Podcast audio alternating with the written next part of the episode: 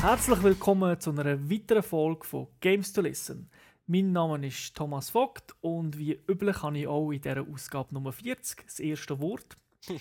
Und das zweite Wort hat unser Major im MAG-Generalstab, Thomas Seiler, Akka Säuli. Salut zusammen. Wie immer habe ich jetzt das zweite Wort. ja, also, äh, der Aufbau ist eigentlich wie das letzte Mal. Wir haben Diskussionsthemen und wir haben Games, die wir vorstellen. Anfangen tun wir mit dem Thema von dir. Die Frage ist, ob das neue Gerät von Apple, der iPad, ob das äh, interessant könnte sein als Spielplattform. Dann gehen wir in Gamers Launch. Das erste Spiel, das ist Mag. Ein PS3-Exklusivtitel Online-Shooter.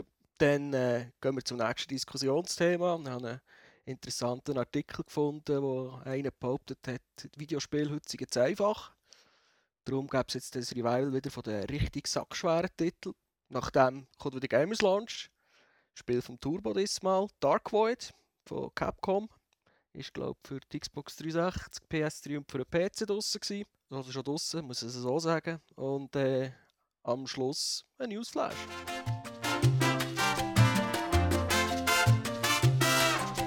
Dann gehen wir doch gerade in die erste Diskussionsrunde. Wie du schon angetönt hast, meine Frage ist, kann das neue iPad, das Apple Ende Januar vorgestellt hat, als interessante Spielplattform dienen. Es geht jetzt nicht darum, ob wir das Gerät generell gut finden oder nicht.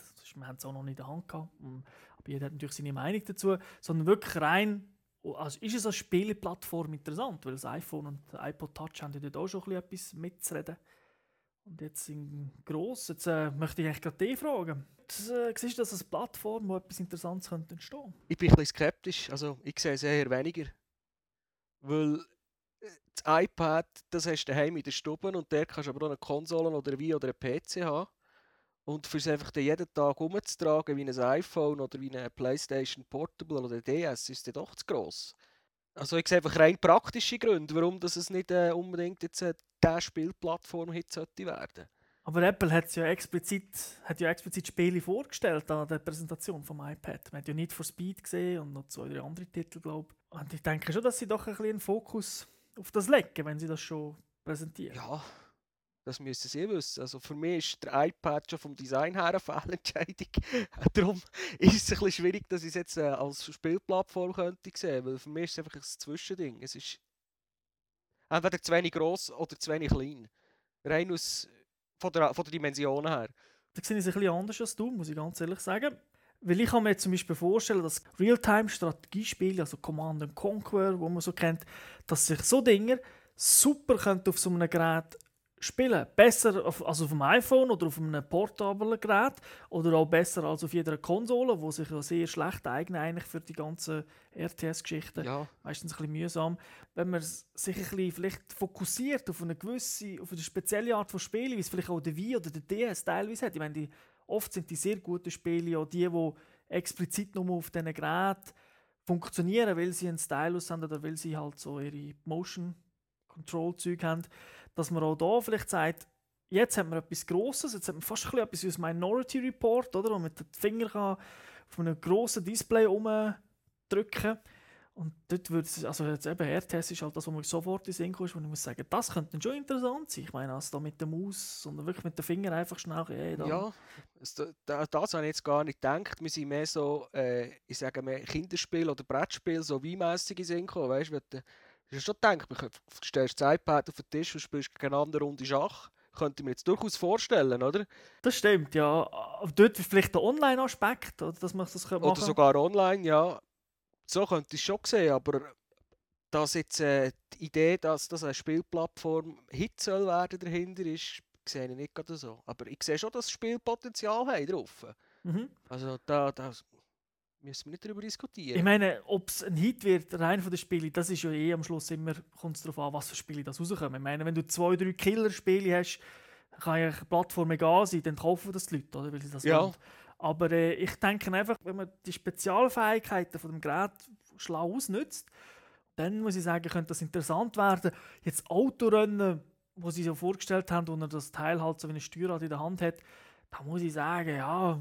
vielleicht eher weniger. Ja, das ist das Gute, oder? Und ich denke, es könnte da schon ein paar Sachen geben, auch Sachen, die wir gar noch nicht überlegt haben oder die ich halt nicht gesehen habe. Völlig neue Genres, oder? Könnten da, ja. Also ich sehe es so, dass die Leute, die sich so ein Gerät eh kaufen, sich wahrscheinlich auch werden Spiel posten dazu, wenn sie erhältlich sind, aber ich glaube eher weniger, dass sich jetzt irgendjemand extra ein iPad geht kaufen zum Gamen. Okay, das nicht, aber ich denke einfach, das ist vielleicht ein bisschen mit dem Telefon. Die Leute kaufen sich ja auch nicht explizit das iPhone, damit sie können spielen können. Aber sind natürlich eigentlich schon recht begeistert von der Anzahl Spiele, die es gibt. Also Spiele verkaufen sich ja wie blöd. Dort sonst wird Apple auch nicht den iPod Touch mittlerweile als, fast als Konsole, also als Handheld vermarkten. Ja, das stimmt schon. Also ich bin gespannt. Äh, mal schauen, geht ja nicht mehr so lange, bis das Teil kommt. Da kann man es vielleicht auch irgendwo mal ausprobieren und dann denke ich, dauert es halt noch mal ein paar Monate, bis es vielleicht eins oder zwei eben interessante Spiele gibt. Ich kann zwar alle alten iPhone-Spiele spielen, aber also muss ich auch sagen, dort finde ich dann Spiele, die meistens lang dauern, eher ein bisschen mühsam als auf dem iPhone. Ich weiß jetzt nicht, ob das wirklich besser wird auf dem iPad. Weil halt, es fehlt mir dann gleich der Joypad. So für die, für die, für die klassischen Games, oder, wo, ja. wo das brauchst. Oder einfach ein Steuerkreuz. Ja, wir werden es sehen. Ja, in, in ein paar Monaten können wir den Podcast wieder vornehmen und äh, schauen, ob wir recht haben oder nicht. Vielleicht werden wir sagen, iPad, teuerste Bierdeckel ever. Ja. Dann gehen wir doch gerade in die Gamers Launch.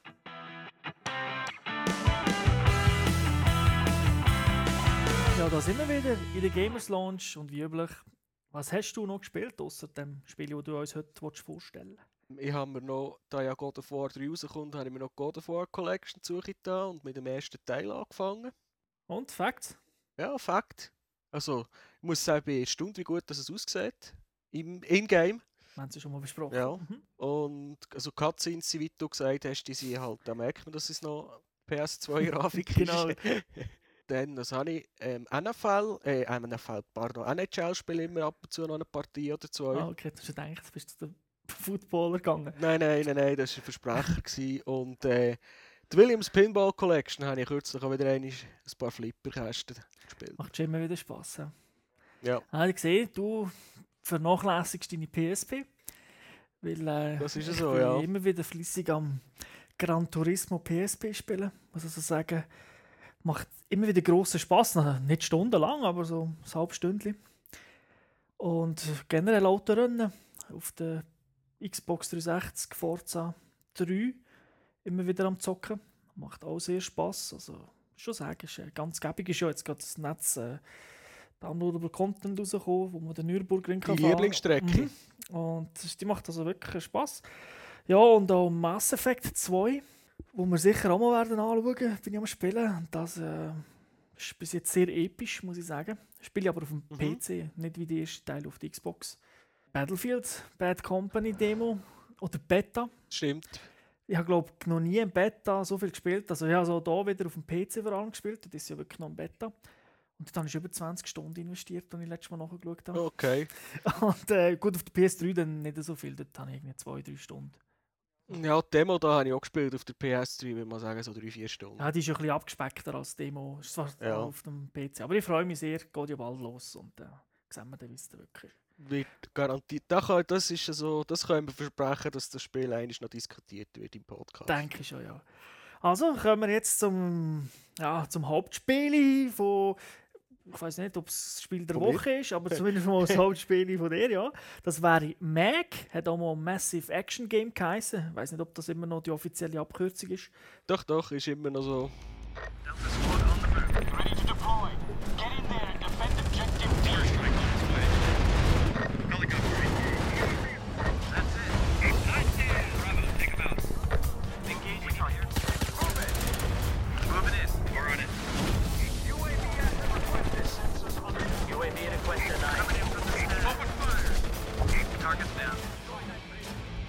Published von Sony, entwickelt von Zipper Interactive. Die haben ja damals die Zocom-Reihe auf der PS2 rausgebracht. Und was ich gesehen habe vor PC in den 90er Jahren, MechWarrior 3 haben sie rausgegeben. Und das Spiel habe ich gespielt bis mit Joysticks kaputt gegangen sind. Also ich kenne nur eins MechWarrior und das ist damals bei der Matrox Grafikkarte dabei gelegen. Und das habe ich gespielt okay. und alle anderen habe ich mir scheiße gefunden. ja, also sie sind, äh, sind sehr erfolgreich gewesen. Man darf es auch nicht verwechseln mit dem Socom, wo es ja jetzt auf der PS3 gibt. Das ist nicht von ihnen. Genauso wie das neueste Socom, das es seit äh, heute auch für PSP gibt, das ist auch nicht von ihnen. Also das ist Aber die alten PSP-Titel, die sind noch von Super Interactive. Die sind von Super oder? Ja, Plattform PS3 exklusiv. Schon ist ein Online First-Person-Shooter und das Spiel ist ab 16, weil es halt ein Shooter ist. So, was erzählst du uns? Ja, wie du gesagt hast, das Spiel ist also ähnlich wie das Warhawk oder das Battlefield 1943 online only. Also offline hat es genau einen kleinen Trainingsmodus. Also der bringt einem nichts Mhm. im Spiel selber näher. ähm, das grosse Verkaufsargument von Sony ist natürlich äh, mit 256 Spielern gleichzeitig online. Und ich kann sagen, ich bin überrascht, das hat von Tag 1 an funktioniert. Was nicht selbstverständlich ist heutzutage. Trotz langer Beta manchmal bei gewissen Spielen. Aber, Ja, gut, hier haben sie auch eine lange Beta-Phase gehabt, aber da hat sie offenbar gut da. mhm. Es gibt in diesem Shooter natürlich eine Story, die ist aber äh, relativ schnell erklärt. Das Spiel ist in der nahen Zukunft. Es erinnert so ein bisschen an, äh, wie heisst's, an, an die Welt von, von Metal Gear Solid. Mhm. Die Länder haben keine einzelnen Armeen mehr, es gibt nur noch Privatarmeen. Und von denen gibt es vor allem drei, die gross, wichtig und stark sind. Und die einen sind abgekürzt Sever, SVWR, das sind so quasi die Russen. Dann gibt es Valor, die die Amis sind. Und Raven, das sind dann ein bisschen die Europäer. Wenn man das Spiel anfängt, dann kann man sich Charakter erstellen und dann muss man sich bereits für eine von diesen drei Fraktionen entscheiden. Und bei denen bleibt man noch Du hast jetzt gespielt als? Raven. Einfach weil es Europäer sind. So von der Geschichte her haben die drei noch ein bisschen unterschiedliche Stärken. Die einen sagen technologisch ein bisschen besser, die anderen können ein bisschen mehr Schaden einstecken und so, so Zeugs. Aber von dem merkt man im Balancing selten etwas, außer das spricht er später noch. Zur Technik, wie du gesagt hast, ist ein First-Person-Shooter. Hat aber äh, recht viel so Rollenspielelemente drin. Also man bekommt Erfahrungspunkte für alles, was man macht. So sieht es ähnlich aus wie im COD, so mit Pling plus 10 XP. Und anhand von dem gewinnt man Rang und für jeden Rang, den man gewinnt, bekommt man Skill, äh, einen Skillpunkt. Und da hat es so einen Tree, wo man sich verschiedene Fähigkeiten, Waffen, extra Waffen zusätzlich freischalten kann. Das ist also nichts Revolutionäres, aber sinnvoll. Es passt. Mhm. Gerade die Frage, wenn du Waffen ansprichst, die spielt man über einen Tech-Tree frei oder gibt es gar keine verschiedenen Waffen? Also sind von Anfang an alle Waffen zur Verfügung oder sind die vom Rang abhängig? Mm, Die Waffen, die man hat, sind allein von, davon abhängig, wo dass man den Skillpunkt eingesetzt hat. Und wir haben einfach am Anfang ein Standard-Set an Waffen. Das sind HG, Sturmgewehr, Raketenwerfer, Sniper und ja, so Sturmgewehr, Sniper und Maschinengewehr, genau. Mhm. Und äh, mit diesen Skillpoints kann man dann halt einfach Zusätze freischalten, wie ein Teleskop oder wie eine Zweibeinstütze oder halt wirklich auch neue Sturmgewehr, neue Raketenwerfer. Die Steuerung im Spiel selber ist eigentlich recht solid, ist am Anfang ein bisschen gewöhnungsbedürftig gewesen, aber nach zwei, drei Stunden geht es eigentlich recht problemlos. Also da habe ich jetzt keine Anpassungsschwierigkeiten gehabt. Grafisch sieht es eigentlich ganz okay aus. Es ist nicht äh, super polished wie ein Uncharted oder wie ein Call of Duty, aber die Grafik ist zweckmäßig. Man muss sehen, es hat halt auch sehr viel Action. Also Mhm. man sieht halt jeden Schuss und jede Hake von allen 265, wenn man gerade so voll im Kampf innen ist. Man muss sagen, es ist an vielen Orten, in vielen Zeitschriften und so Online-Tests gestanden, dass die Grafik eher schlecht ist. Finde ich jetzt persönlich nicht. Hat sich also, Also ich habe schon ich habe so Sprüche gelesen wie PS2-Grafik und so krass finde ich es also schon nicht. Nein, es hängt ein bisschen ab von der Map, oder? aber es sieht eigentlich je nachdem recht gut aus und sicher auch ein bisschen besser als in der Beta, muss ich auch sagen. Mhm. Die Soundkulisse ist dann die Schlachten natürlich mit Fahrzeugen und allem rundum, wo klebt, die ist recht beeindruckend. Äh, natürlich voll Dolby Surround. Man hört auch, wie wer, wer irgendjemand in sein, in sein äh, Headset reinredet und nebendran schreit. Hört man also über die Lautsprecher. Das haben sie also echt noch cool gelöst. Und dafür äh, die Musik vom Spiel, die kann man eigentlich komplett abstellen. Weil nach 5 Minuten nervt sie. Gebe dir recht, schon die Intro-Musik ist ja ein bisschen sehr gewöhnungsbedürftig. Ja, also das war mein erster Schritt. Gewesen. Ich habe die Musik schon von der Beta kennt. Das Spiel rein, Settings, Musik auf Null drehen. Und äh, die Menüführung ist eigentlich recht zweckmässig. Man kann relativ viele Sachen und Statistiken anschauen, aber man bekommt relativ wenig Hilfe, wo das was zu finden ist. Also man muss sich am Anfang ein bisschen selber zurechtfinden und halt ein bisschen alles durchdrücken. Wie ist das jetzt im Vergleich zur Beta? Wir haben ja ein paar Codes mal verloset und sicher ein, ein zwei Hörer haben die auch gespielt. Ist es besser geworden? Wir haben ja in der Beta mal ein bisschen angesprochen, es ist ein bisschen, es ist ein bisschen gar wenig Hilfe, hat man das jetzt ähm, Es hat zumindest zu jedem Menüpunkt und zu jedem Punkt, zum Beispiel im Skill-Tree, wo man kann auswählen kann, eine Textbeschreibung, wie viel das es kostet und was es bewirkt. Das heißt, wer sucht, der findet. Ja, also es ist sogar immer am gleichen Ort eingeblendet, der Text. Also man muss sich halt einfach Mühe nehmen und das durchlesen. Okay. Es, ist, es hat halt keinen Guide und es wird einem nicht vorgelesen, aber man bekommt doch mehr Informationen, die nützlich sind. Aber es ist kein Blindflug wie der Beta, ist es ein bisschen so gewesen, Nein, nein, so schlimm ist es schon nicht gerade. Und umgekehrt haben sie dafür, das haben wir in der, von der Beta bemängelt, im Game selber mit den Anzeigen, die haben sie schon deutlich verbessert und mit dem letzten Patch haben sie sie noch einmal verbessert mit den Icons und so, wo man sieht. Also da haben sie schon noch vorwärts gemacht. Wir reden hier vom Patch 1.02, gell? Einfach Richtig, zum jetzigen Ja, Zeitpunkt. Vor wenigen Tagen ist der rausgekommen. Mhm. Das Wichtigste, Genau, was ist das jetzt so das Geile dran mit 256? Ist das Chaos pur? Gameplay. Das ganze Spiel ist streng militärisch, also hierarchisch organisiert. Und man ist halt in Achtergruppen unterwegs, da ist einer der Chef davon. Und wenn man einen guten Chef hat, dann, fun und dann funktioniert das Teamplay und dann kommt man vorwärts, dann hast du Erfolg, dann macht es richtig Spass.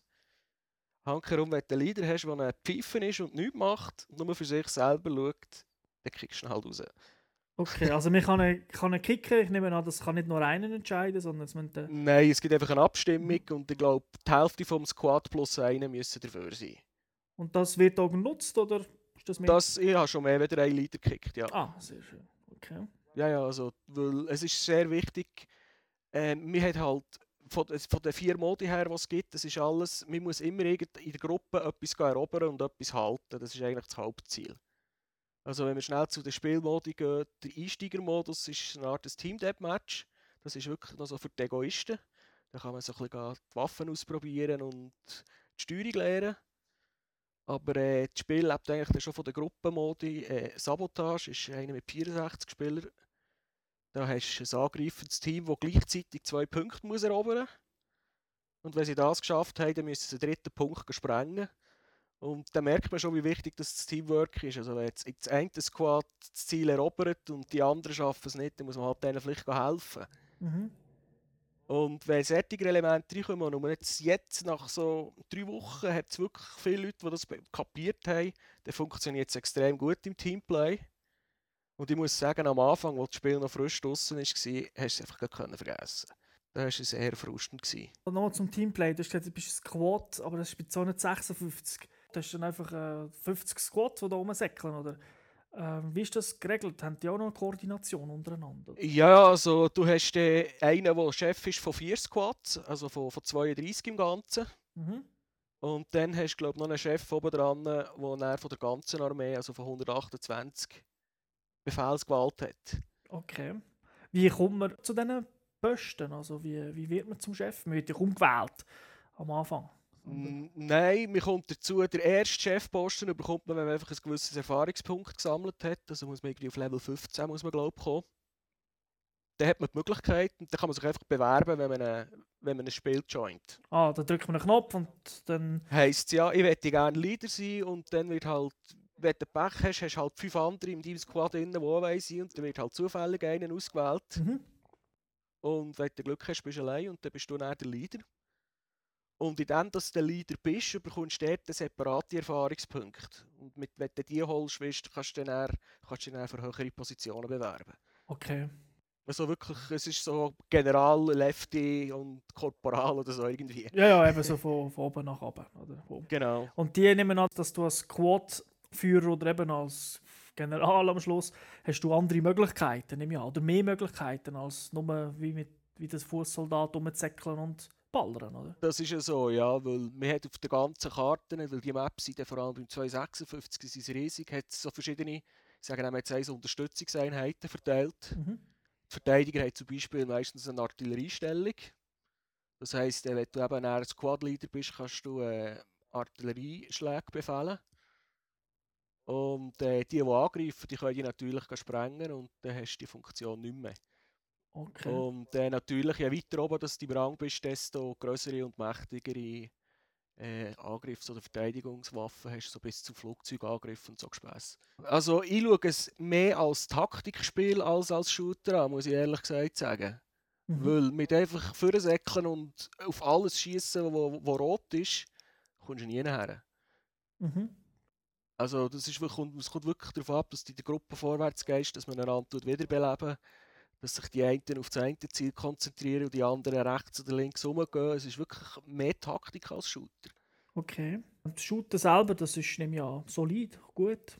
So von der Qualität her, wie sich anfühlt. Ja, also doch. Also man merkt da deutliche Unterschiede bei den Waffen. Zum Beispiel, ob man jetzt so einen Griff vorne dran hat, der sie zusätzlich stabilisiert oder nicht. Mhm. Also das ist solid gemacht, da kann ich nichts Gutes und nichts Schlechtes darüber sagen. So wie man es von einem Shooter eigentlich erwartet. Ah, das ist gut. Ja, es kann ja sein, dass man sich vielleicht zu fest auf die taktische Komponente bei der Entwicklung fokussiert hat und nachher vielleicht so Nein, überhaupt nicht. Also es ist jetzt nicht brillant, es ist nicht schlecht, es ist einfach so, wie es für einen Shooter muss sein. Mhm, okay. Dann, so wie ich es jetzt eben gesagt habe, mit dem Teamplay, wo man unterschiedliche Gruppen hat, die gleichzeitig äh, müssen Sachen erobern kann es halt passieren, dass das eigene Squad und das nebendran ist super brillant, man überrennt den Gegner und die anderen schaffen es halt nicht und am Schluss hast du verloren. Das ist ein eine Merkwürdigkeit im Spiel. Also du kannst wirklich, du kannst eigentlich super spielen und am Schluss hast du verloren und kannst nichts dafür. Das ist halt wie in Wirklichkeit, oder? Das Team zählt Ja. und nicht der einzelne Ego-Shooter. Ja. Obwohl es ein Ego-Shooter ist. Man muss sagen, man wird auch XP-mässig deutlich besser belohnt, wenn man sich äh, an die Befehle hält und das macht, was man sollte und nicht einfach sinnlos geht rumballern. Und man will ja vorwärts kommen. Das nimmt mich eh noch Wunder. Also wer eben Beta gespielt hat, hat vielleicht so das gleiche Problem gehabt wie ich. Die Befehle sind nicht so, nicht so übergekommen. Sprich, äh, mir war manchmal nicht klar, gewesen, was ich genau muss machen muss. Ist das jetzt besser gelöst? Blinkt es auf der Map? Kommt bei mir ein Alarmzeichen? Schellt irgendetwas, wenn ich etwas falsch mache? Oder, oder muss ich wieder irgendwie mühsam herausfinden, was hat jetzt eigentlich einer gesagt, was ich soll machen Also, wenn's, wenn du etwas falsch machst, dann bekommst du kein, kein Warnsignal. dann wirst du nicht gewarnt oder so. Okay. Aber wenn der, wenn der Leader einen Befehl gibt, dann wird einem blinkend angezeigt, wo das, das Ziel ist. Und dann kommt einfach so ein, ein Standardsatz, was halt einfach heisst, äh, ja, geh jetzt den Bunker sprengen. Okay. Also das ist also ein Satz vom Spiel raus, Mhm. in der Sprache, die du das Spiel eingestellt hast. Und das Ziel ist weiterhin eingeblendet, aber. Das ist jetzt eingeblendet, hat irgendwie noch einen weißen Rahmen rundum, was ein bisschen hervorhat. Es hat eine Distanz angezeigt, dass man weiß, wie weit fort das es ist. Und du kannst natürlich auch selber als normaler Soldat die Map vornehmen und nachschauen, wenn du willst. Okay. Und dort ist es natürlich auch eingezeichnet. Also das heisst, es ist schon deutlich besser gelöst. Und sie geben sich auch Mühe, dass sie nur noch die wichtigen Informationen anzeigen und nicht mehr das, was dich nicht interessiert. Das klingt jetzt so ein bisschen. Schau, nimmst die Map vor, schau schnell rein, so richtig gemütlich, dann laufst du. Wie, wie ist es? Hektisch, trotz allem, oder? Äh, Ich meine, Call of Duty kann man ja da, ich will nicht den Vergleich nehmen, aber Call of Duty ist super arcadig, super hektisch. Sogar wenn du hinter einer Tonne stehst, es kann gerade einer von hinten kommen und schlitzen. Wie ist das da? Ist es, ist es ein bisschen verteilter, ein bisschen ruhiger? Oder? I, Im Normalfall ist es deutlich ruhiger, ja. Mhm. Also mir ist schon passiert, dass das Feeling, das du beschrieben hast, ist aufgekommen, weil der Gegner einfach so stark war, dass sie quasi unseren Spawnpunkt erobert haben. Okay. Das kann vorkommen, wenn dann halt das eigene Team so gerade schlecht ist. Aber sonst im Normalfall laufst du halt schon von 15, 20 Sekunden vor, du siehst, wo ein bisschen etwas passiert. Und dann, wenn du in den Kampf kommst, kann es halt aber auch sein, du hast zuerst mal den Kopf raus, du hast einen Kopfschuss und du bist tot. Okay. Und du hast keinen Killcam, du weißt nicht von wo dass du bist abgeschossen worden.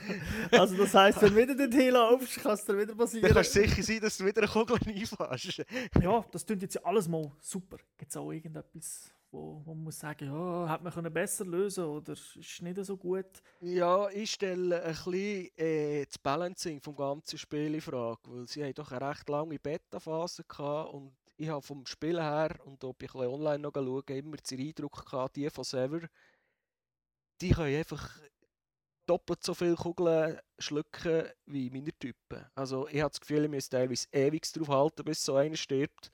Er dreht sich um, macht puff, puff und ich bin tot. Mhm. Kann ich auch bestätigen. Wir haben doch mal eine Mission gespielt zusammen.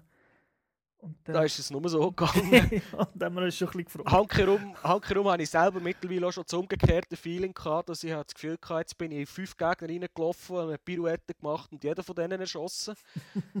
ich weiß es nicht, ob das teilweise ein bisschen am Lag noch liegt, wo man, halt, wo man einfach nicht merkt in diesem Spiel normalerweise. Stimmt, man Das sieht, ist ja das Interessante. man sieht die Figuren nicht so rumzuckeln, sondern es ist meistens recht flüssig. Also, Richtig, ja. Mhm. Und wenn es eine Schläge hat, dann sieht man mehr, dass sie kurz warpen. Dann macht es einfach Sprünge in der Landschaft. Aber das kommt recht selten vor. Und äh, um beim Balancing zu bleiben, die Maps tun mir teilweise ein bisschen ungerecht. Weil äh, wir haben ja immer von diesen verschiedenen Modi, die es gibt, also ich habe der, eine noch nicht erwähnt, wo es darum geht, dass man beim Gegner muss zwei Fahrzeuge klauen Das ist der mit 128 Spielern und der grösste nennt sich Domination, wo 256 näher drauf sind, wo man verschiedene Positionen muss erobern und halten. Im Prinzip ein Schiff erobern. Und äh, da habe ich das Gefühl, heisst die einen einfach einfacher beim Verteidigen, weil einfach die Map einfacher ist. Also die Bunker mit den Geschützstellungen stehen an einem besseren Ort, hast ein besseres Schutzfeld. Und hankerum, wenn du selber deine Stellung musst verteidigen musst, hast du irgendwie zwar auch einen Bunker mit einem Turm oben drauf, aber es sind alles Häuser rundum und kannst eigentlich nie herballern. ah, okay. Es ist einfach so das Leveldesign, das nicht so perfekt Das Leveldesign, das ich teilweise ein bisschen frage, also fragwürdig, nein, aber es gibt Sättiger, wo ich genau weiss, da gewinnen wir sowieso und es gibt Sättiger, wo ich weiss, uh, da wird es extrem schwer. ist. Jetzt, äh, wenn wir von Leveldesign reden, also Level allgemein oder Maps, wie viel hat es Maps denn? Sind das 50, Ähm, 60? Oder? Nein, es sind 12 Maps, glaube ich, oder 15. Ich glaube, es sind 12. Sind die 12 Maps, also ist zum Beispiel beim 64-Player-Modi, ist das die gleiche Map wie im 256 oder ist das einfach, wo halt ein bisschen kleiner Nein, ist? das ist, eine, das, kom- das ist eine komplett andere Map. Okay, das sind also, sind also wirklich Einfach verschiedene kleiner. Maps. Es sind wirklich verschiedene Maps, Mhm. ja. Und ja, man sieht eigentlich, wenn man jeden Modus durchspielt, gegen jedes andere Team, hat man jede Map gesehen. Okay. Also, eben, es sind 10, 11 Maps, die man hat. Ja, das heisst also eigentlich pro Modi hat es nicht so viele verschiedene Maps. Äh, Pro Modi hat es einfach äh, drei Maps eigentlich. Weil einfach für jede, für jede Fraktion eine. Ist das nicht ein bisschen wenig für einen reinen. Ich meine, muss auch eins geben, es ist ein Vollpreisspiel, also mehr oder weniger. Es kostet, glaube ich, 89 Franken. So, oder 99 je nach Laden halt. Also, das heisst, es ist nicht irgendwie ein halber Preis online im PSN abzuladen, sondern muss sie Laden kaufen. Bös gesagt, bei Call of Duty kommen mehr Maps über, oder? Wo vor allem, Ja. ich kann die Maps in verschiedenen Modi gleichzeitig spielen. Also nicht nur eine Map, wo nur, die Mod, wo nur der Modi geht. Oder ist das, äh, sehe ich das falsch? Ist das... Ja, Fällt das nicht ich würde sagen, es ist schon ein bisschen eher dürftig. Mhm. Weil die kleinen Maps, vor allem äh, Team Deathmatch und Sabotage, die hat man relativ schnell einig drin. Hankerum muss ich sagen, ich habe jetzt etwas über 30 Stunden gespielt und bin kürzlich auf einer 256er Map und auf einem Teil gelandet, den ich noch nie vorher gesehen habe. Okay, ja, wenn sie so groß ist, ja. Mhm. Und da bin ich dann wirklich am Anfang gerade wieder rumgelaufen wie ein Blind zu und habe mich zuerst müssen orientieren und schon natürlich die erste Kugel, die ist zu fliegen, hat mich gerade verwutscht. Also so richtig dumm angestellt. Also das Problem ist halt einfach, man kann es selber nicht auswählen. Ah, Oder? mhm, Du klar, kannst jetzt ja. nicht sagen, ich will auf dieser Map einen Stadtteil von der Karte anschauen. Du joinst einfach äh, einen von diesen Spielmodi und von denen kannst du nicht mehr entscheiden. Du weißt nicht, ob du willst angreifen du weißt nicht, ob du willst verteidigen und damit weißt du auch nicht, auf welcher Map du bist. Darum kann es halt schon relativ schnell das Gefühl haben, ja, aber so eine neue Map wäre vielleicht schon nicht schlecht. Mhm. Ja, was ist jetzt das Fazit? Ich meine, jetzt haben wir doch recht lange über Spiele schon diskutiert. Ja, länger als wir haben wollen. Mhm. Mein Fazit ist, ich bereue es nicht, dass ich es gekauft habe, weil ich liebe Shooter und ich liebe Taktikspiel. Und was ich wirklich sehr positiv überrascht bin, es ist ein reiner Online-Titel und der funktioniert seit Tag 1. Okay. Und das allein, muss ich sagen, das finde ich schon ist eine gute Note wert. Würdest du es jedem, der ein bisschen mit Shooter Freude hat, also Shooter Freude hat, empfehlen? Oder sagst du, das ist, es ist doch ein zu spezifisches Spiel? Oder würdest du sagen, nein, Call of Duty Spieler, schaut es doch mal an, vielleicht gefällt es euch? Ich würde es mehr Spieler empfehlen, die äh, an taktischen Spielen interessiert sind und auch gerne Shooter haben. Also für mich ist wirklich Taktik im Vordergrund im Vergleich zu, zum reinen Mechanismus vom Schießen. Das ist nur meine persönliche Erfahrung, ist so ein bisschen, also ich glaube, wer Battlefield cool findet, ist natürlich schon arcadiger, aber mehr ein Teammechanismus unterstützt, wo jetzt Call of Duty nicht hat, der sollte das Spiel sicher mal anschauen. Weil ja, also für die ist könnte es schon noch etwas sein, wo so gerne in Clans spielen oder so. Genau. Darum, äh, ja, also ich habe für, für die, die gerne Shooter haben, die eben so Gruppen, ein Teamspiel, eine teamorientierte Sache interessiert sich, kann ich es durchaus empfehlen. Ähm, für Einsteiger, die in das Genre reinkommen ist es eigentlich auch nicht so schlecht, weil äh, man lernt halt ein bisschen im Team auch zu arbeiten, weil meistens, wenn, man einen guten Teamleader hat, wirst du auch ein geführt und die tun das Zeug ein bisschen erklären. Da ist also durchaus auch einsteigerfreundlich. Auch wer jetzt so sagt, äh, ich bin, ich bin der Ego-Shooter, ich will für mega ballern, der soll die Finger definitiv davon lassen, der wird keine Freude haben daran. Eigentlich Kaufempfehlung. Ja.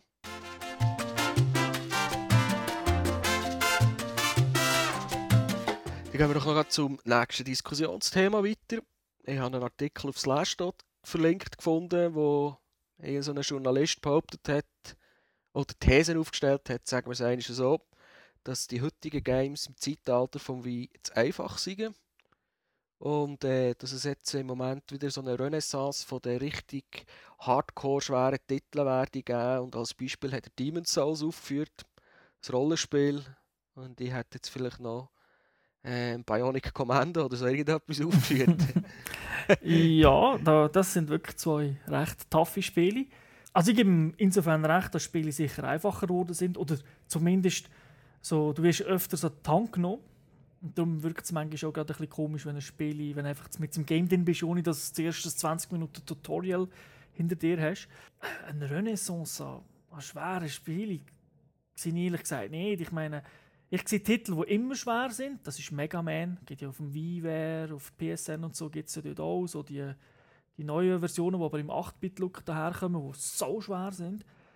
Aber jetzt Demon's Souls ebenfalls. Aber das, für mich sind das Ausnahmen. Ich meine auch so ein Hardcore-Spiel wie Bayonetta, wo auch recht tough ist, hat einen Modus, wo ich will nicht sagen, was super einfach macht, aber wo das Button-Mashing einfach äh, sehr hilft. Oder? Du musst okay. nicht mehr so krasse Kombinationen drücken, sondern es ist sozusagen der super easy Modus, wobei das nicht bedeutet, dass man einfach durchmarschieren kann.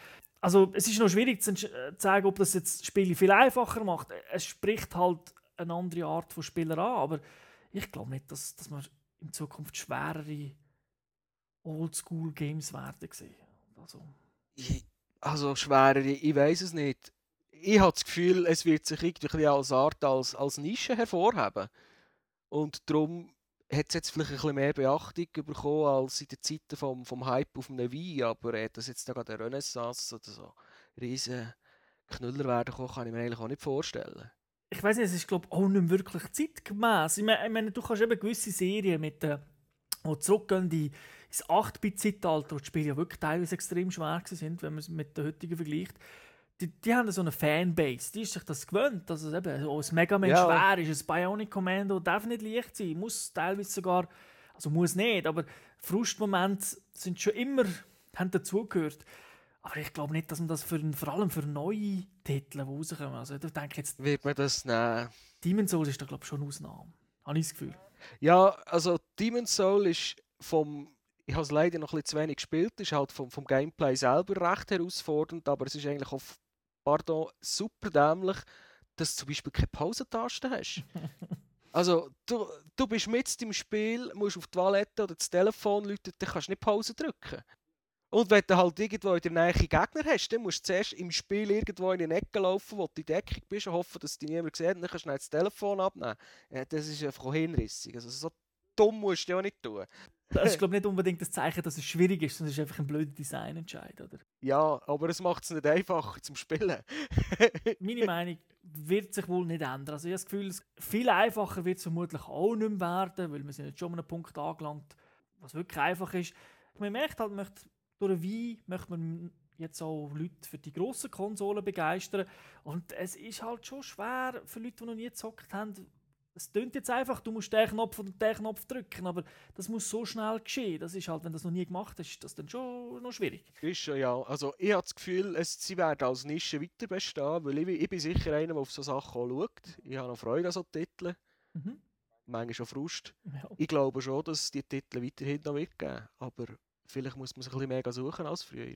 In welche Kategorie gehört der nächste Titel von dir? Das ist eine gute Frage. Also, mir, mir ist ein bisschen so vorgekommen, wie ein typisches Videospiel aus der alten Zeit.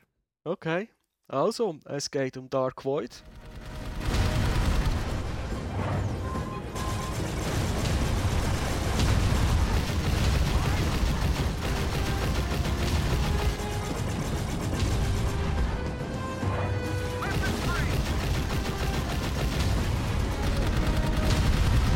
Publisher Capcom, entwickelt von Airtight Games.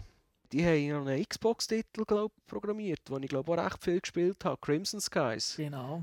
Hat man auch online können fliegen, so mit komischen äh, 30er Jahren futuristisch trotzdem Flüger. Es ist nicht genau die gleiche Firma, aber wie du gesagt hast, sind die Entwickler, also das Kernteam hat sich selbstständig gemacht und dann eben das Airtight Games gegründet.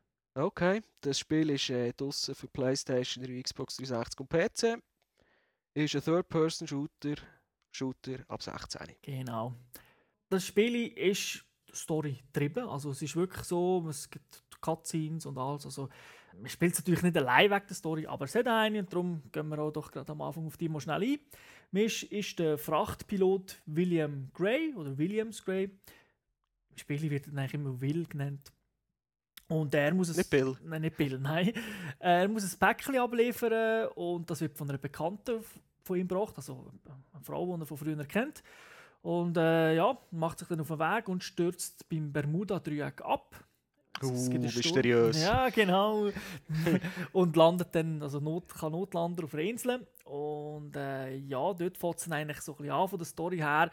Man merkt dann auch sehr schnell, man hat aus vielen unterschiedlichen Filmen sich äh, so ein bisschen Storyplots geklaut. so Handlungsstränge. Äh, das Ganze spielt Ende der 30er Jahre. Die Welt steht kurz vor dem Krieg. Oder äh, ja, doch, das kann man sagen so. Ja, es hat ein bisschen, weil halt auf der Insel ist, hat es ein bisschen einen Touch von Indiana Jones. Er selber sieht, sieht auch ein bisschen aus wie der, wie heißt der Nathan Drake aus Uncharted. Ist nicht sogar der gleiche Schauspieler. Es ist sogar die gleiche Stimme. Also also die gleiche Stimme. Billy ist übrigens komplett in Englisch. Also Menüs sind auf Deutsch, Untertitel, alles auf Deutsch. Aber äh, es gibt keine deutsche Tonspur. Passt auch gut. Also mir passt die eigentlich recht gut. Und, äh, die Insel ist halt ein bisschen anders, als man denkt. Es ist halt ein bisschen mysteriös. Es gibt dort neben den Eingeborenen, so ein bisschen indianermässig, auch Roboter. Die, Oh. ja, die sehen ein bisschen aus wie so Druiden aus Star Wars, also aus den neuen. Ah, nicht Doctor Who. Nein, nein. Plus, äh, sie haben aus meiner Sicht so einen Touch, wenn, wer, wer halt viele Filme gesehen hat und auch eben alte Filme, die in den 30er Jahren spielen. Oder einfach generell alte Science-Fiction-Filme kennt, dann weiss man ja, was die so ein bisschen für eine Zukunftsvorstellung haben. Und sie sehen ein bisschen so aus. Also das ganze Spiel hat auch einen grafischen Touch, der so ein bisschen an die äh, Zukunftsvorstellungen aus früheren Zeiten erinnert. Okay. Und äh, mir persönlich passt das, aber das ist natürlich es ist ein Style, der vielleicht nicht jedem kann gefallen kann. Also, denke jetzt. Mir würde es jetzt wahrscheinlich auch passen. Ich denke ja. Also, äh, es ist auch nicht so, dass es extrem raushebt, aber man, merkt, man sieht es einfach so an kleinen Details manchmal. Wie schon gesagt, die Eingeborenen halten die Roboter für Götter. Die sind also ein bisschen zurückgeblieben. ja, wie man dann später herausfindet, äh, ist noch auf der Insel ist sogar der Nikola Tesla. Das verspricht ja schon, das schreit ja schon nach Gadgets und technischen äh, Wunderdinger, die man da bekommt. Natürlich, er gibt einem dann auch so ein Jetpack, wo man vielleicht aus dem Film Rocketeer oder wenn man es ein bisschen moderner nimmt, Iron Man, Superman so kennt. Also man hat die Möglichkeit, mit dem Teil umzufliegen, mit das am Rücken. Das ist dann eigentlich so, wir fahren dann halt im Verlauf des Spiels, warum sind die Roboter auf der Insel. Aber eben, was genau möchte ich gar nicht spoilern, weil die Story ist nicht super spannend, aber sie hat so Twists und so. Und es macht Spaß, das herauszufinden. Oder? Okay. Spielart, das ist, die speziell. Es gibt nämlich, eigentlich das Spiel besteht aus drei Teilen, also nicht drei, drei Level, sondern einfach drei Spielmechanismen, die eingebaut sind. Wie schon erwähnt, das Jetpack, da kann man rumfliegen. Da merkt man, Okay. ehemalige Crimson, Teil, äh, Crimson Skies Typen, also man fliegt halt wie mit einem Flugzeug um. Oder? Okay. Cool. Du kannst natürlich ballern, oder? Genau, du ballerisch und Ja. ballerisch und ballerisch. Und sonst kannst du halt mit den Dual-Sticks verschiedene Moves machen. Also vor allem, wenn du mit dem Jetpack rumfliegst, da kannst du so um die eigene Achse ganz schnell drehen. So Rollen, Loopings Saltos, machen, Loopings. Ganz genau, schnelle Richtungswechsel. Brauchst du auch, also ist ein taktisches Element eigentlich, weil du siehst, oh, einer ist hinter mir, drück schnell, nachher bist du, fliegst ihm entgegen oder bist du sogar hinter ihm, weil du bremsen hast. Du kannst auch ein bisschen, du kannst schuben und bremsen, das ganze Mal. Es gibt auch Kollegen, die dir helfen, die fliegen dann so mit TIE Fighter-ähnlichen Fluggeräten rum. Die kannst du auch übernehmen, die musst du aber nicht mit Quicktime-Events nehmen, sondern du fliegst in die Nähe, drückst einen Knopf und dann bist du in dem Teil drin. Der andere hast du rausgeschmissen. Der ist einfach weg. Ein weiterer Teil des Spiels selber ist ein klassischer Third-Person-Shooter mit Cover-System. Wirklich klassisch, wie man es aus äh, Uncharted kennen, aus äh, Gears of War. Du hüpfst und hüpfst und hüpfst einfach in die Ecke und ballerst aus der Deckung raus und so. Mhm. Kennt man einfach. Gegner, äh, wenn sie, im no wenn sie nahe sind, kannst du im Nahkampf so einen Knopf, kannst du entwaffnen, kannst die Waffen von ihnen aufnehmen. Hast, äh, generell, es hat nicht so viele Waffen, es gibt insgesamt sechs, wo also es gibt zwar sieben Waffen, aber eigentlich sechs, die du dann später bei dir hast. Und die kannst du, also jetzt manchmal so Munitionskisten, dort kannst du deine Waffen wechseln und auch aufleveln. Cool. Durch, durch Punkte, wo kannst du machen, auch dein Jetpack und so kannst du alles aufleveln. Und dann ein spezielles Element im Game ist äh, das vertikale Cover-System. Hm.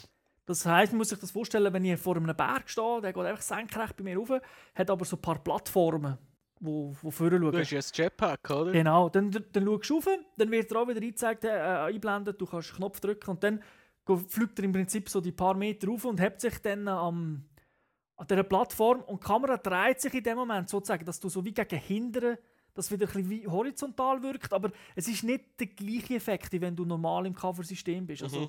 Du, du hast schon das Gefühl, du fliegst jetzt gegen oben oder gegen rauf, weil es geht auch später gegen oben, wo du Passagen runterhüpfst sozusagen.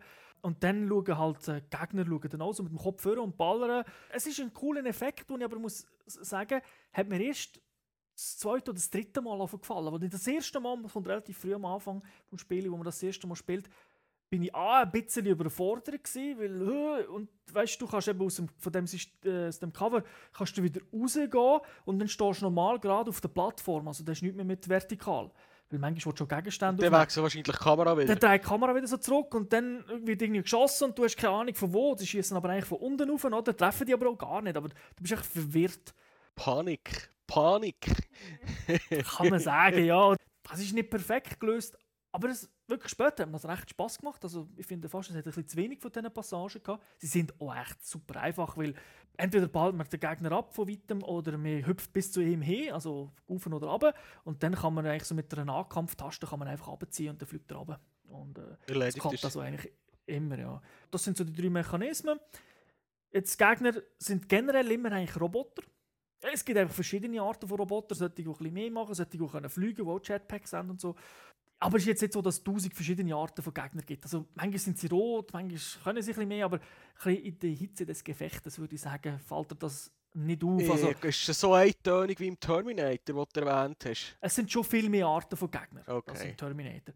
Aber für mich ist das nicht ein Problem. gewesen. Also, wenn am Anfang kämpfst du gegen die simplen Roboter, dann spielst du zum ersten Mal so wie einen Miniboss, die sind ein bisschen besser, weil die können noch aus ihrem Auge noch wie einen Laserstrahl rauslassen und brauchen ein bisschen mehr zum Einstecken. Wobei Headshots auch da nicht One-Shot-Kills sind, aber auch die Roboter gehen schneller kaputt, wenn du auf den Kopf schießt. Mit der Zeit ist es eigentlich ziemlich egal, was kommt. Du bist einfach konstant irgendwie am Kämpfen und das ist scheißegal, ob da jetzt äh, drei sollten kommen mit Laser, dann noch andere mit anderen Laser, obwohl die vielleicht recht stark sind. Aber irgendwie, irgendein ist, hast du es- habe ich, habe ich so das Gefühl, hast du so im Griff. Okay. Also nicht besonders herausfordernd. Ja, es ist nicht super einfach. Also ich habe es jetzt auf dem höchsten Schwierigkeitsgrad gespielt und habe ja doch fast 20 Stunden gebraucht. Oder sagen wir 15. An gewissen Punkten bin ich näher am Frust gewesen, aber das ist weniger jetzt wegen der Gegner gewesen, sondern das ist dann mehr wieder im gewesen, wo irgendetwas müssen machen, wo mir zwar gefallen hat, aber manchmal ist es nicht ganz so klar gewesen. Was musst du machen, obwohl du eigentlich das Ziel immer kannst einblenden, indem dass du Select drückst, wird dann nicht sagen, hey, du musst eigentlich dort hin oder das machen. Aber zwei, drei Mal habe ich es ein bisschen übersehen in der Cutscene oder wenn, weißt, wenn sie während dem Ba- Ballern etwas erzählen, habe ich, es- habe ich vielleicht nicht richtig zugelassen. Und dann habe ich das Ziel aber nicht einblenden und hat irgendwie die vierte Stunde am Umfliegen und hat Typen abballert. Und nicht hättest sollen. Ja, mal, wo ich hätte sollen, aber ich habe mich gefragt, was muss ich eigentlich genau machen? Und dann, ah, drückst du mal den Knopf, ah, ich muss eigentlich nur dort rüberfliegen. Äh, easy. Also. Ist Singleplayer only in dem Fall, oder? Ist rein Singleplayer. Ähm, hätte man eigentlich vielleicht können Coop machen weil wir sehr oft mit anderen unterwegs, aber es ist jetzt nur Singleplayer. Und mhm. Hand aufs Herz, wenn du jetzt auf einer normalen Schwierigkeitsstufe gespielt hättest, wie lange hättest du geschätzt, dass du würdest brauchen? Das hast 10 Stunden maximal. Okay. 8 bis 10 Stunden. Ja, geht für einen Vollpreistitel. Ist nicht viel, ist nicht wenig, ist so normal heutzutage. Ja, kommen wir doch zu den Problemen des Spiels. Die gibt es auch. Es sind teilweise nur kleine Macken, aber die gehen ihr halt mit der Zeit auf den Senkel. das eine ist das typische Unreal Engine-Problem. Wir haben es schon tausendmal besprochen. Äh, in den Cutscenes während dem Levelladen am Anfang. Er braucht einfach ein Zeit, bis also das bis Texturen da sind. Genau, das sieht manchmal ein bisschen doof aus. Und äh, ja, ist, stört nicht, stört jetzt nicht in-game, aber es ist einfach unschön. Da wäre es mal schön, wenn sie vielleicht wirklich das mal könnten irgendwie ändern oder halt andere Spiele schaffen das auch, indem dass sie es halt äh, das Spiel ein bisschen anders pacen dort, dass vielleicht zuerst geladen wird, bevor dass du irgendetwas kannst machen und so. Das grösste Problem ist generell so ein bisschen das Pacing vom Spiel selber, also wie es vorangeht. Zum Beispiel, da gibt es manchmal Szenen, da brauchst du 15 Minuten bis zum nächsten Autosave-Point und dann geht es wieder nur 2 Minuten zum nächsten. Also es ist sehr unbalanciert, was das anbelangt. Und es wird dir vermutlich auch nicht gesagt, äh, du hast auch kein Gefühl dafür, wenn das der nächste Save-Point könnte kommen. Nein, eigentlich nicht. Also manchmal gehst du davon aus, ja, jetzt war sicher einer, gewesen, oder? Jetzt ist eine Welle von Gegnern gekommen, habe ich besiegt. Nein, du musst irgendwie vier Gegnerwellen schlagen, Hankerum musst fünf Meter laufen und knallst einen ab und das ist kein Boss und dann bist du schon wieder ein Auto-Save-Point. Okay. Das ist mir, also mir ist das nicht so klar gewesen, denn generell, die Levellänge ist, ist komisch. Also das ganze Spiel ist, ist in drei Hauptkapitel gibt's. Und äh, dort gibt es jeweils Unterkapitel, wo man dann halt spielt und dort in diesen Unterkapiteln halt eben die einzelnen Save Points. Auf jeden Fall ist es so, dass es gibt Levels, die gehen 20 Minuten. Dann gibt es solche, die gehen eine Stunde. dann gibt es solche, die irgendwie nur 40 Minuten gehen. Also... Einfach unausgeglichen. Ja, und du weißt, dann hast du plötzlich ein paar kurze und dann kommt eine, die ist vielleicht schon cool, aber die ist Hölle lang und dort hast du wieder das Problem, dort sind dann auch Save Points uh, weit auseinander. Also es gibt einfach ein Level, hat mich wirklich, bin ich näher am Frustfaktor gewesen. Äh, ist eher gegen Schluss, muss ich ganz ehrlich sagen, wo es auffällt. Also es fällt jetzt weniger am Anfang auf, dort ist es eigentlich noch gut. Ich habe so ein das Gefühl, gegen Schluss haben sie ein bisschen Gas geben und dann haben sie nicht mehr so, nicht mehr so geschaut, wie sie alles machen.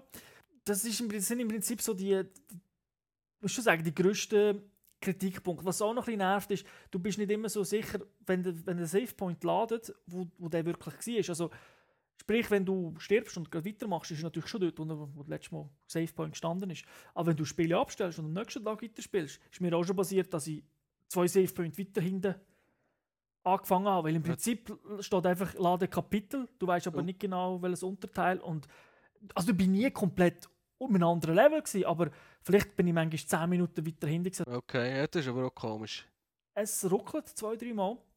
Nicht schlimm, also es war nie unspielbar. Gewesen. Es gibt ein, einem Ort hat es wirklich extrem geruckelt mit zwei Frames pro Sekunde, aber dort war es nicht in dem Sinne schlimm gewesen, weil du bist eh nicht gestorben, aber es ist immer wieder passiert. Also ich bin dann nachher gestorben, dann habe ich wieder zurück müssen und dann habe ich die Szene halt nochmal mehrmals gespielt. Es hat immer geruckelt. Es ist nicht tragisch, es fällt einfach auf. Könnte sein, dass das mit den kleinen Ruckler, also das heisst, dass es dort vielleicht auf äh, 20 Frames pro Sekunde geht, kann man jetzt vorstellen, ist sogar nur PSO und PS3 only, dass vielleicht auf der Xbox dort auf 30 Frames bleibt, weil die Unreal Engine doch ein bisschen besser läuft. Das ist jetzt reine Vermutung.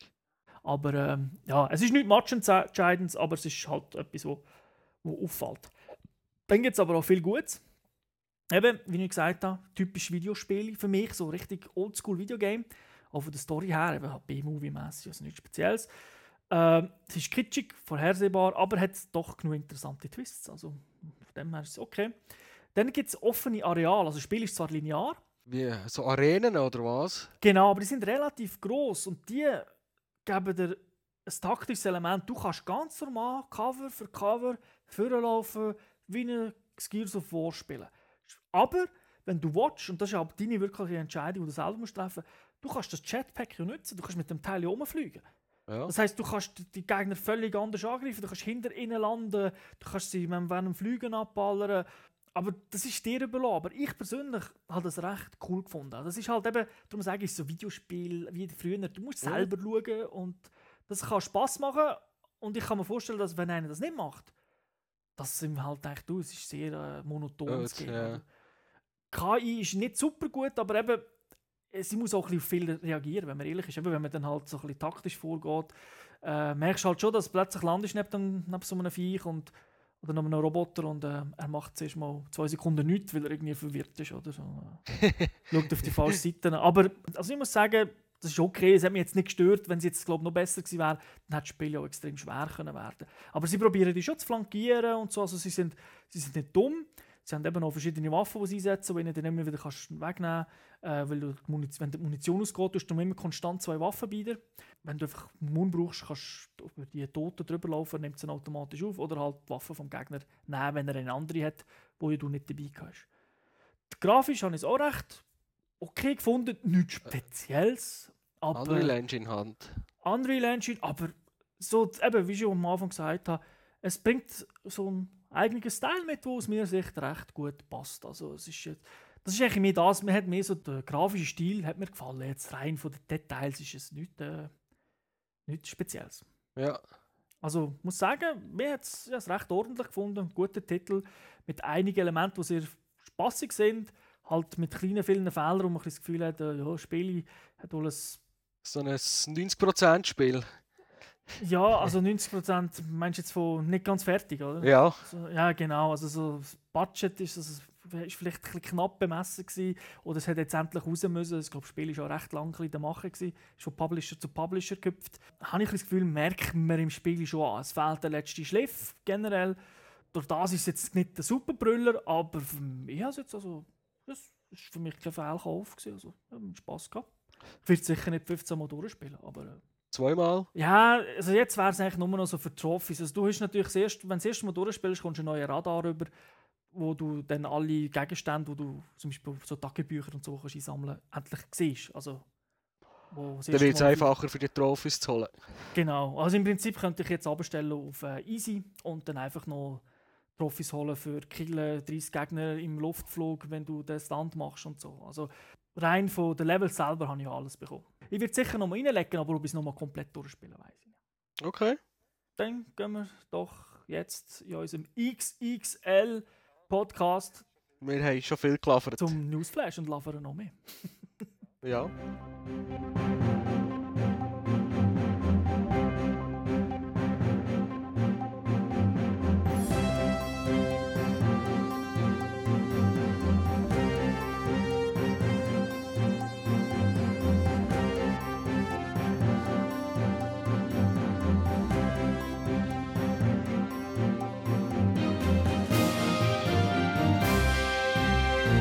zuständig für die Sony-Welt.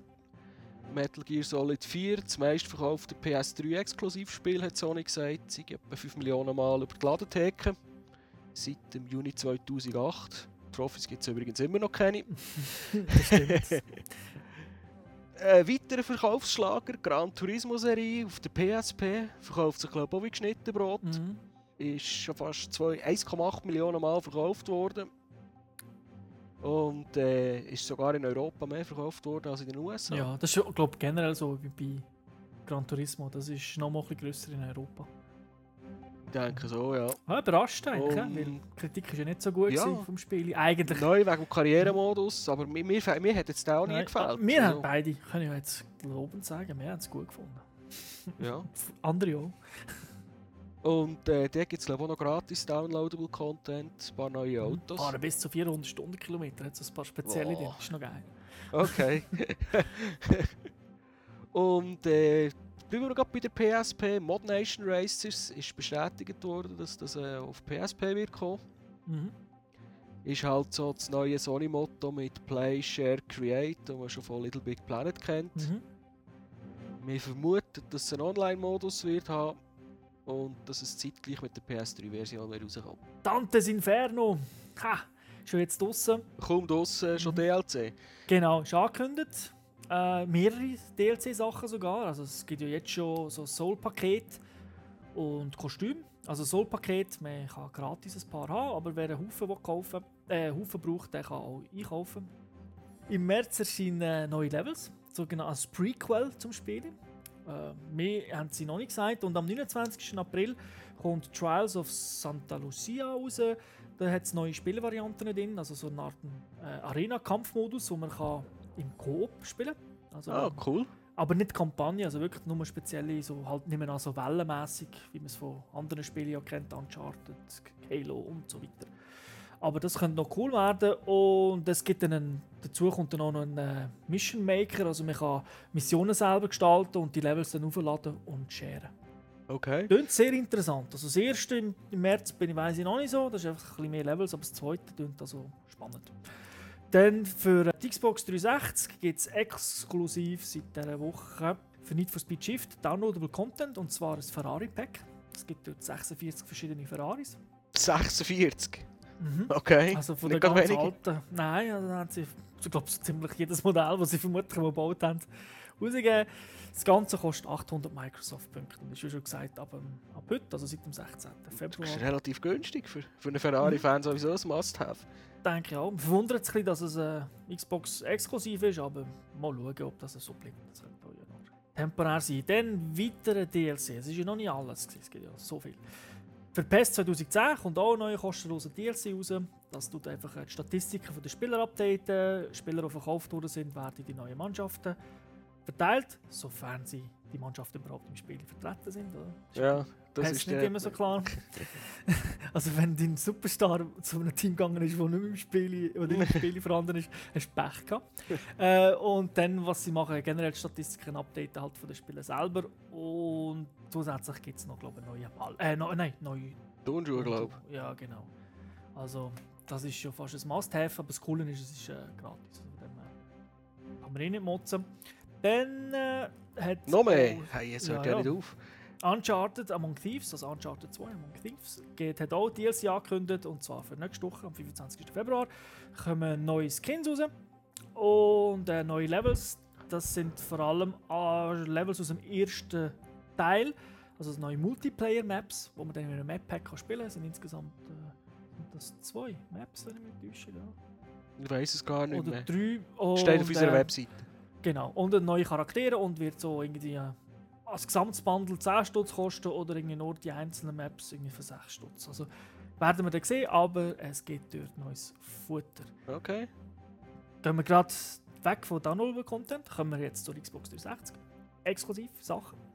Zwar hat Microsoft die X10 gemacht, also das ist so ein Microsoft-Event, wo sie Journalisten einladen. Letztes Jahr ist er ausgefallen, vermutlich einfach Wirtschaftskrise, da macht man das nicht.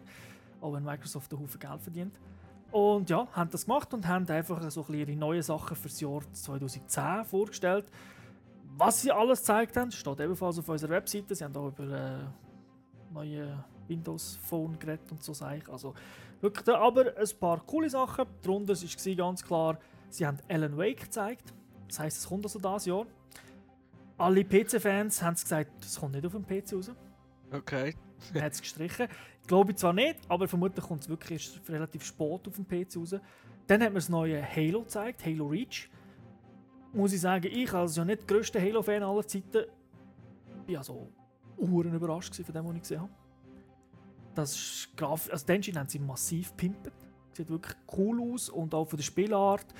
Es, also, wow. Okay. zum ersten, das könnte wirklich zum ersten Mal wieder seit, seit Halo 1 eigentlich für mich spielen werden. muss ich sagen, oh Halo, das brauchst du ums Verrecken. okay. Ähm, obwohl ich die anderen auch gespielt habe, aber das, das ist wirklich, äh, das hat wirklich cool ausgesehen. Beta startet ja schon im März und jeder, der Halo ODST hat, kann die spielen. Man muss dann einfach die erste DVD rein tun und dann hat es den Menüpunkt Beta. Beta, los geht's. Und dann kann man spielen, also einen Ja nicht verkaufen, wenn ihr das spielen Ja, das wär's schon gewesen von meiner ja, schon. schon ist gut. Zwei Games, die noch aus... Eins ist schon rausgekommen, eins kommt nächste Woche raus, wo da bei uns auf dem Radar blinken. Das, was schon draussen ist, ist sicher Bioshock 2. Mhm. PC, PS3, Xbox 360 von Take-Two. Äh, ein Ego-Shooter. Die, die das eins schon gespielt haben, werden sich sicher freuen auf das 2. Ich werde mir selber überlegen, ob ich es noch so kaufen soll. Und dann noch lang erwarteter Titel Heavy Rain, PS3 exklusiv, kommt nächste Woche raus, glaube ich, am 24., 23. Ja, das war es mit den neuen Games.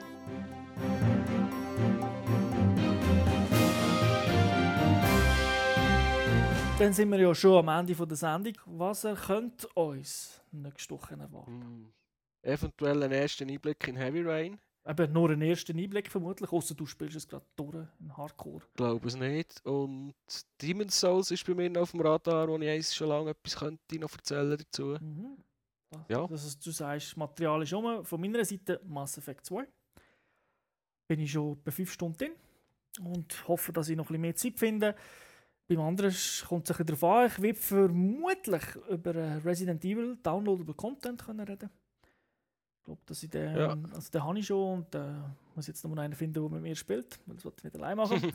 Aber ich denke, das könnte etwas werden. Und sonst, äh, ja, Bioshock Ja. es wird also wieder einige so Spiele geben. Wir werden auch genug Themen zum Diskutieren noch haben. Also die zwei Themen, das werden wir beibehalten.